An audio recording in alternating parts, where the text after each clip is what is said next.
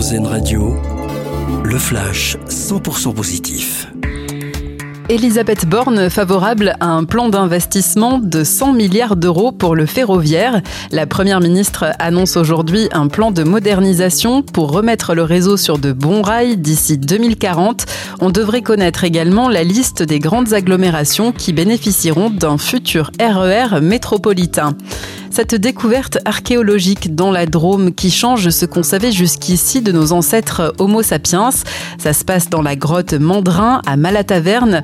Trois chercheurs franco-américains publient une étude cette semaine après avoir analysé 1500 pointes de silex retrouvées sur le site. Des outils qui étaient utilisés selon eux il y a plus de 50 000 ans. Jusqu'ici, les plus anciens arcs retrouvés au nord de l'Europe dataient seulement de 12 000 ans. Une nouvelle vie pour une ambulance au CHU de Nancy. Un ancien véhicule sanitaire a été transformé en food truck, le Restop mobile. Il permet de faire face à la fermeture d'un des selfs de l'hôpital et des travaux sur le site.